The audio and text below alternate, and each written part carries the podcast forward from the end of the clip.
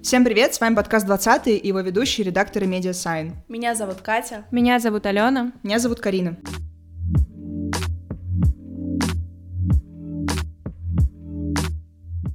И сегодня мы обсуждаем то, как наша речь меняется под влиянием разных культурных феноменов.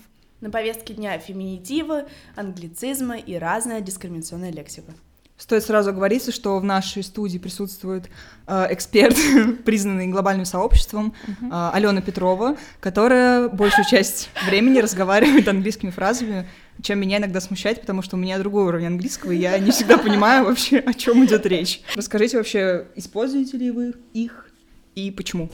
Я, ну, очевидно, да? Ну как, да, как да. меня представили, я очень часто использую в своей речи англицизмы. Можно сказать, что я по-русски нормально разговаривать не умею, поэтому я... Веду бы- этот подкаст, да? Well, yes, well, yes. Это Поэтому- попытка научиться. Да, я пытаюсь исправиться, это класс коррекции, так называемый, поэтому здесь я... Шатаут Твердовский. Да, да, да. А, Я вместо Филавдеева просто в этом фильме, я вот, собственно, здесь занимаю Плохо. эту роль. А, ну, Я очень много использую английских слов в своей речи, я не знаю, с чем это связано, возможно, с тем, что я учусь на английском, и большую часть контента потребляю, соответственно, на этом языке, и постепенно мне просто стало проще выражать свои мысли именно через какие-то английские фразы, просто потому что я в своей повседневной речи получается так, что использую их больше, когда я там в университете сижу, или Мгм. когда я там кино смотрю, или еще что-то. Мне просто так приятнее, мне так комфортнее, это мой сейф бабл, опять же, да, ну А ты вот. думаешь, вот о других людях им так приятнее, им так комфортнее, Ален? Ну, Я, я просто не думаю, что я говорю какие-то очень сложные слова. Ну, то есть, save bubble, по-моему, вполне понятно. Bubble I would disagree with you, thank you.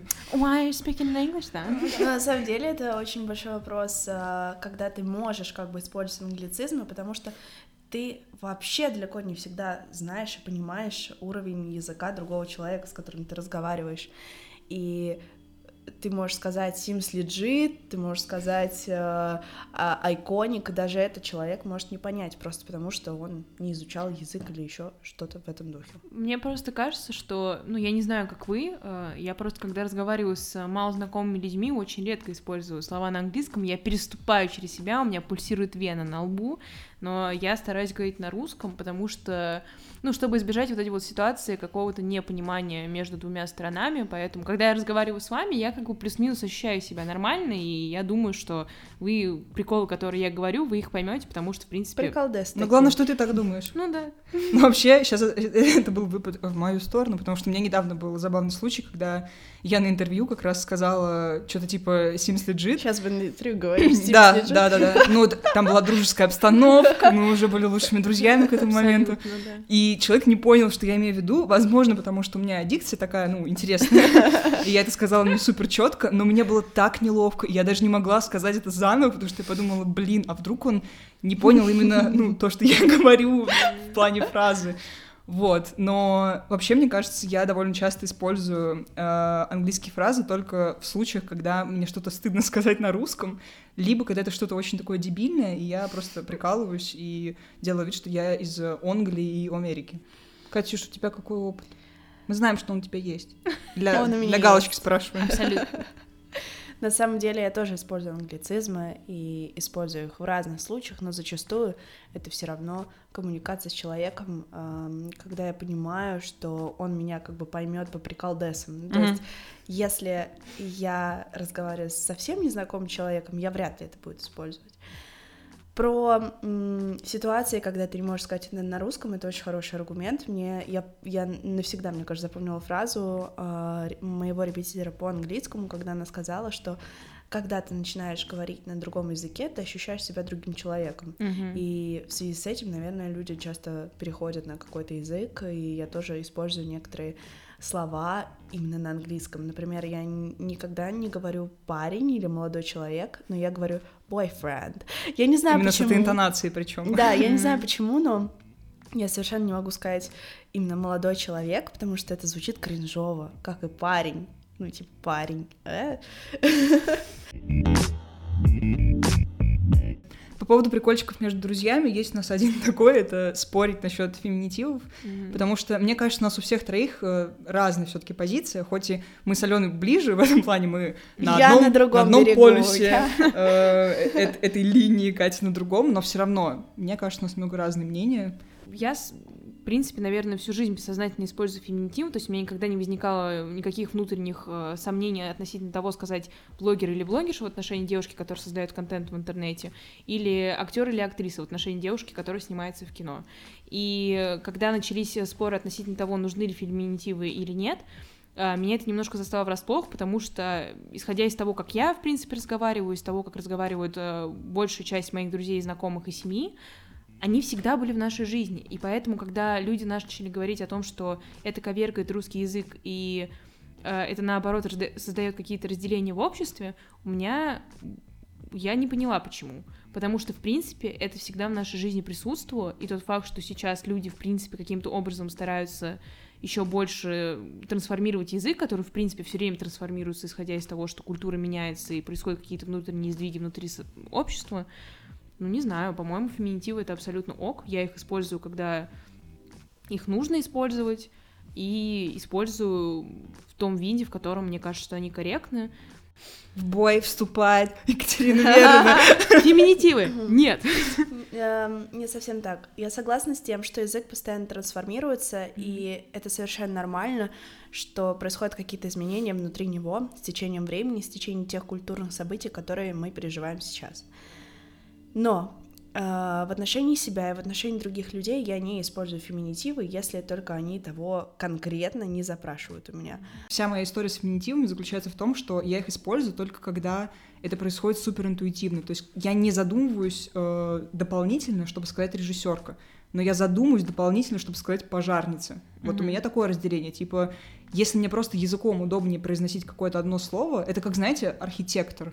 Мгм. Мне очень лениво говорить женщина-архитектор, потому что это два, А блин, я длинных скажу, слова. если это, ну, типа, если тебе нужно подчеркнуть, что это именно женщина, я скажу женщина-архитектор, не Мгм. архитектор. Нет, я просто я, я феминитивы использую не для того, чтобы подчеркнуть, что это женщина, а просто чтобы быстрее донести какую-то инфу. Мы начали с того, почему люди так э, много внимания этому уделяют.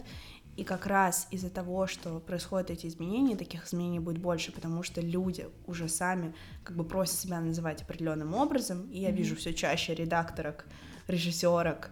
э, больше никого не вижу, если честно. Только люди креативных профессий, видимо, так называют.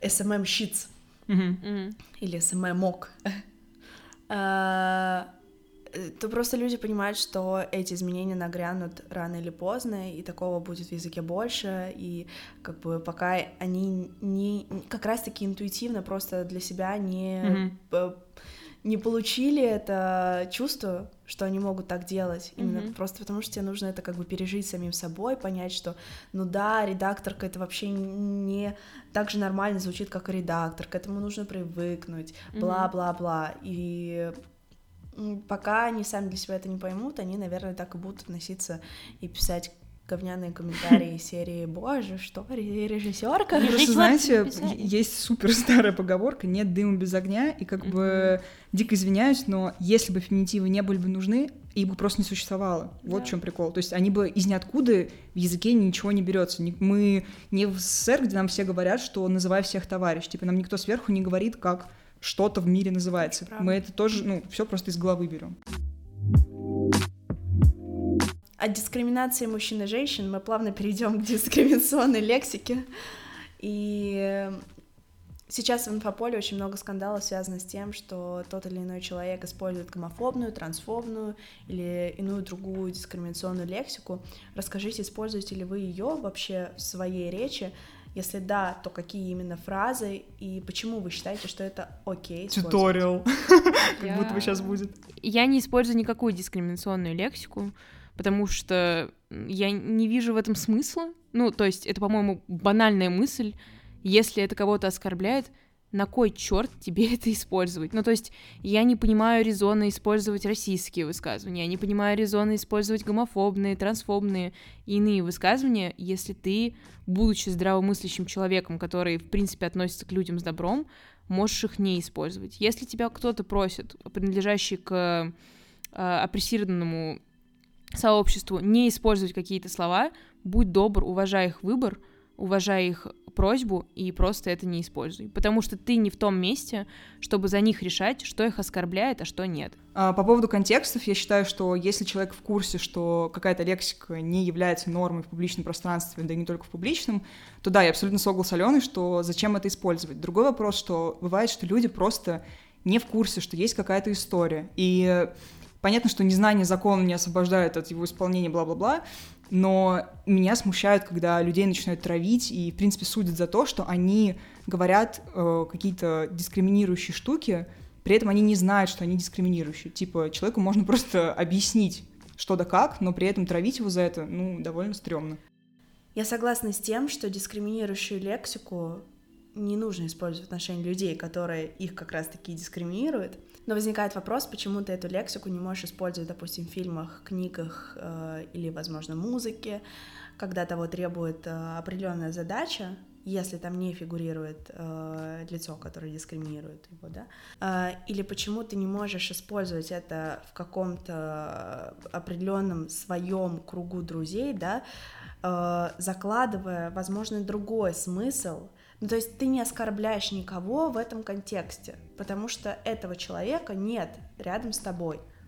Мне мама всегда на такое говорит, что как ты дома разговариваешь или что-то еще делаешь, mm-hmm. ты потом просто выйдешь на улицу и забудешься. Вот такой есть аргумент. Ну, то есть То, ты просто привыкнешь э, так говорить как бы со своим каким-то смыслом, а потом типа выйдешь в люди и как бы пойдет поедет. Если ты это делаешь втихую, то по сути ты все равно продолжаешь это делать, и ты ничем не лучше людей, которые делают это в открытую. Потому что когда ты используешь какие-то дискриминирующие слова в обычной своей речи, э, я не говорю про искусство, я говорю именно в контексте вот разговоров с друзьями, ты как бы нормализуешь эти слова. То есть по-твоему, они все еще как бы нормальны, но ты стесняешься их говорить в присутствии людей, которые относятся к таргетированным группам, на которых зачастую эти слова направлены с целью обидеть.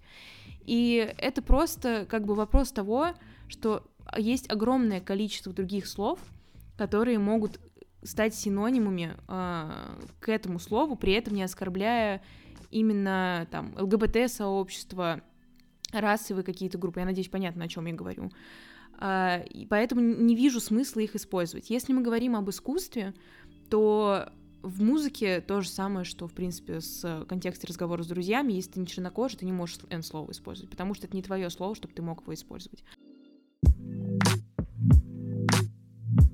В общем, подведем небольшой итог. Нужно быть э, готовым к изменениям, и изменения это абсолютно нормально, потому что э, наше общество, к счастью, развивается, и я надеюсь, Фух. что так. Э, пожалуйста, уважайте себя, уважайте других, не обижайте их. Если люди просят вас не использовать какое-то слово в отношении их самих, не используйте. Спасибо, что послушали этот выпуск. Подписывайтесь на нас на всех платформах, ставьте оценки, пишите комментарии и до следующей. До скорых недели. встреч! Пока! Пока!